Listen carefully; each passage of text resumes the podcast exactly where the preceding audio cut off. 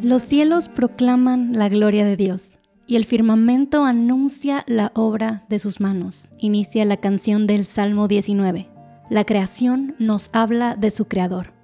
En Cuentan su gloria, una sección de Piensa Podcast, descubrimos cómo.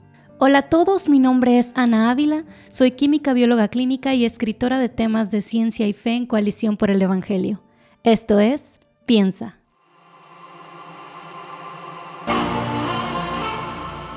Hemos escuchado alguna vez las letras ADN. Hemos dicho algo como lo lleva en el ADN o tal vez escuchaste en la televisión que a alguien le van a hacer una prueba de ADN para ver si es papá de fulanito o si es su sangre la que encontraron en la escena del crimen, etc. ADN, ¿qué significa eso? ¿Qué es exactamente? ¿Y cómo es que este aspecto de la creación proclama la gloria de Dios?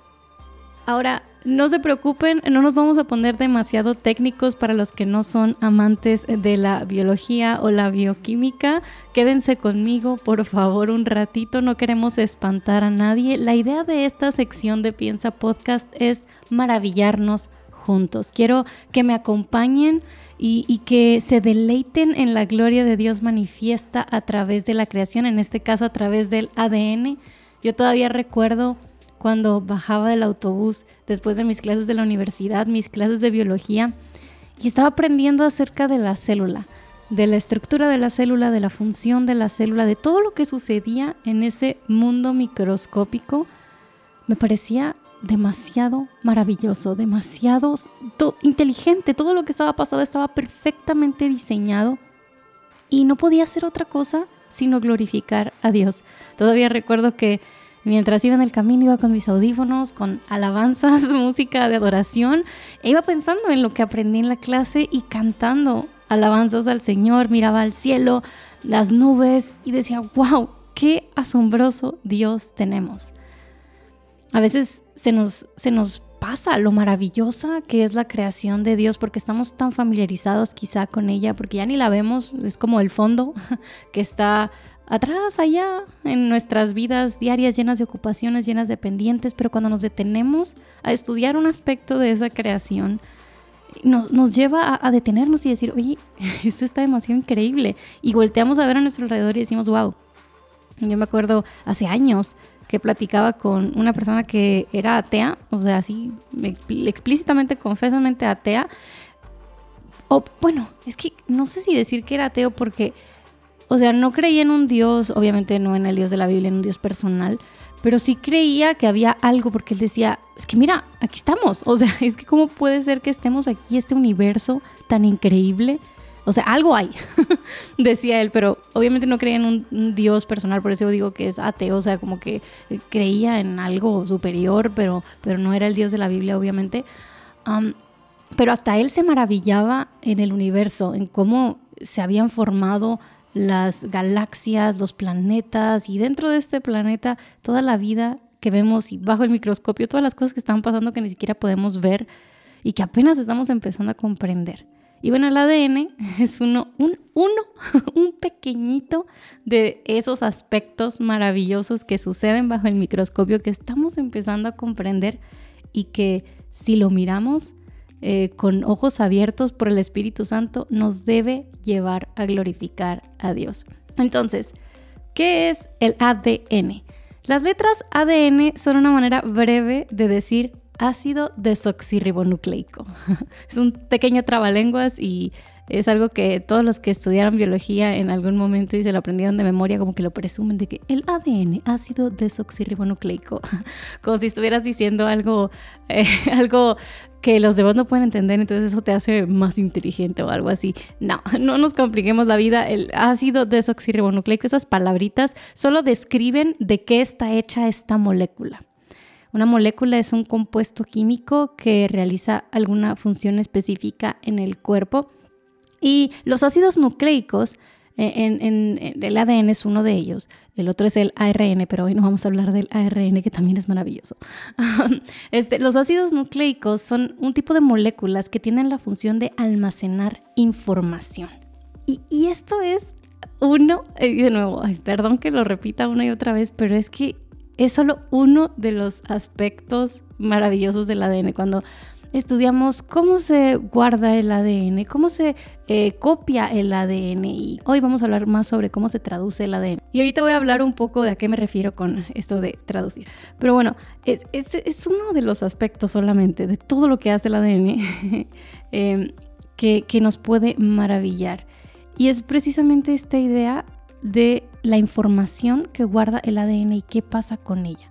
Hace unos años escribí en Coalición un artículo que se llama El verbo se hizo carne, un poema de ADN. Y ahí como que lo escribo con más detalle sobre esta idea de que las palabras se hacen carne en nosotros todo el tiempo. Los cristianos, una de las cosas que, que nos maravillan acerca de nuestro Dios es que nuestro Dios se encarnó. Es, un misterio, o sea, no sabemos exactamente cómo sucedió, pero sabemos que Jesús eh, eh, es Dios y eterno, es eterno, está desde el principio, pero en un punto específico de la historia Él se encarnó, se hizo hombre. Y hasta ahí, eso es lo que sabemos, ¿verdad? No, no hay muchos detalles acerca de cómo sucede esto y es un misterio maravilloso que, que que nos asombra y nos lleva a adorar a Dios, porque es como, o sea, el Dios del cielo y de la tierra que no necesita de nada ni de nadie, decidió hacerse un hombre, caminar, ensuciarse los pies y morir por nuestros pecados. Es increíble. Y obviamente la encarnación es algo que sucedió una vez, es único en la historia. Pero al mismo tiempo, explico en este artículo que las palabras se hacen carne en nosotros todo el tiempo. Y obviamente no en el mismo sentido, es una analogía, que nos lleva a glorificar a Dios y es precisamente lo que el ADN hace. El ADN, como les mencionaba antes, es una biomolécula que se encarga de almacenar información. ¿Qué información almacena el ADN? Bueno, es como una especie de libro de recetas, podemos decirlo así, eh, que contiene la información que se necesita para armar proteínas. Las proteínas son otro tipo de biomoléculas, pero esas proteínas están por todos lados en nuestro cuerpo y cumplen toda clase de funciones. O sea, no nos vamos a meter en muchos detalles porque de verdad podríamos pasar horas aquí, no los quiero aburrir, pero las proteínas son cruciales para nuestro desarrollo, para nuestros cuerpos, para la estructura de, nuestro organismo, eh, son catalizadores este, de muchas reacciones químicas que suceden en nuestro cuerpo. Entonces ocupamos muchas proteínas para crecer, funcionar. Entonces para fabricar este montón de proteínas que necesitamos, que hacen un montón de cosas en nuestro organismo, nuestro cuerpo necesita instrucciones porque las proteínas a su vez están formadas de moléculas llamadas aminoácidos. Entonces, podemos decir que eh, los aminoácidos se juntan, muchos, muchos, muchos, así en una cadena gigantesca y luego se retuercen y forman una proteína. Entonces, para que una proteína funcione, necesita estar muy bien armada. Si si los aminoácidos están mal acomodados, la proteína no funciona. Así que necesitamos ser bien específicos respecto a dónde va cada aminoácido en cada proteína. Y esa precisamente es la información que provee el ADN. El ADN, em, podemos decir que si es un libro de recetas así todo, está formado por palabras de tres letras. Y estas tres letras eh, son pues A, T, G y C. en distintas combinaciones, ¿verdad? Cada una de esas palabras de tres letras codifica para un aminoácido diferente entre otras instrucciones para la receta de la proteína, ¿no?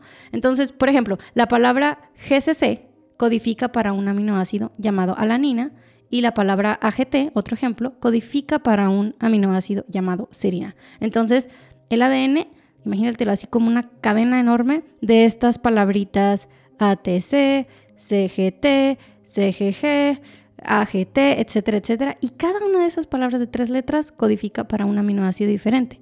Entonces, para fabricar las proteínas que tu cuerpo necesita, un complejo sistema molecular lee, entre comillas, obviamente, las letras de cada gen y transcribe la palabra en una molécula de ARN, otro ácido nucleico del que, del que les había mencionado anteriormente. Entonces, ese ARN es el que lo transportan a una pequeña fábrica de proteínas, podemos llamarla así, llamada ribosoma.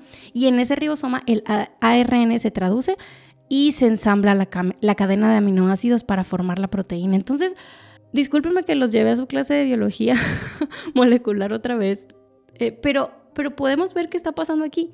La información de nuestro ADN, que está codificada en palabras de tres letras, se traduce para construir proteínas. Y esas proteínas son las que forman gran parte de nuestro organismo.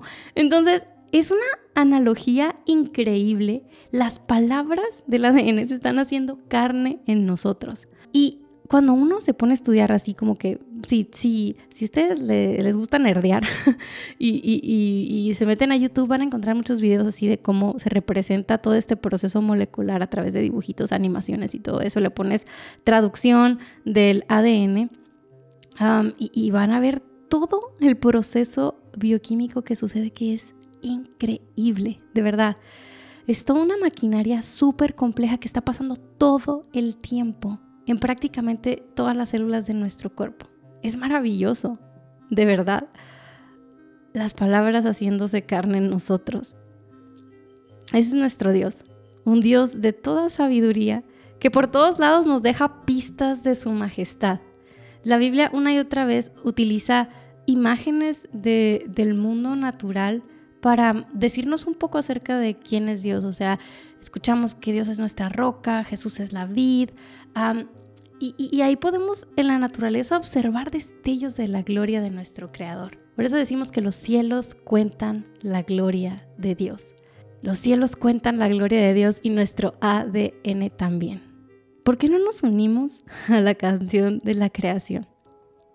Acompáñame a orar. Dios, eres increíblemente sabio, increíblemente bueno para empezar. Tú no necesitabas habernos creado, pero lo hiciste para mostrar tu gloria, para amarnos. Y lo hiciste de manera tan maravillosa, esta creación, Señor, tan bella. Nos maravillamos al entender un poquito más, un poquito solamente, acerca de cómo has diseñado nuestros cuerpos, cómo has diseñado este mundo en general, con tanta sabiduría, con tanta elegancia, con tanta belleza. Eres increíble, Señor. Gracias porque reflexionar en cómo las palabras de cierta manera se hacen carne en nosotros nos lleva a recordar en cómo la palabra, el verbo se hizo carne y caminó entre nosotros. Gracias Señor. Gracias Señor porque no merecíamos esto, no merecíamos que tú vinieras caminaras entre nosotros, sufrieras por nuestro pecado, cargaras el peso de nuestra maldad para lavarnos de toda culpa, darnos un nuevo corazón y darnos ojos para ver lo que hoy podemos ver tu gloria en la creación. Ayúdanos a no olvidarlo. Ayúdanos a no estar ciegos a tu belleza, tu sabiduría, tu poder, porque los cielos cuentan tu gloria, Señor. Queremos verlo y queremos unirnos a esa canción. En el nombre de Jesús oramos. Amén.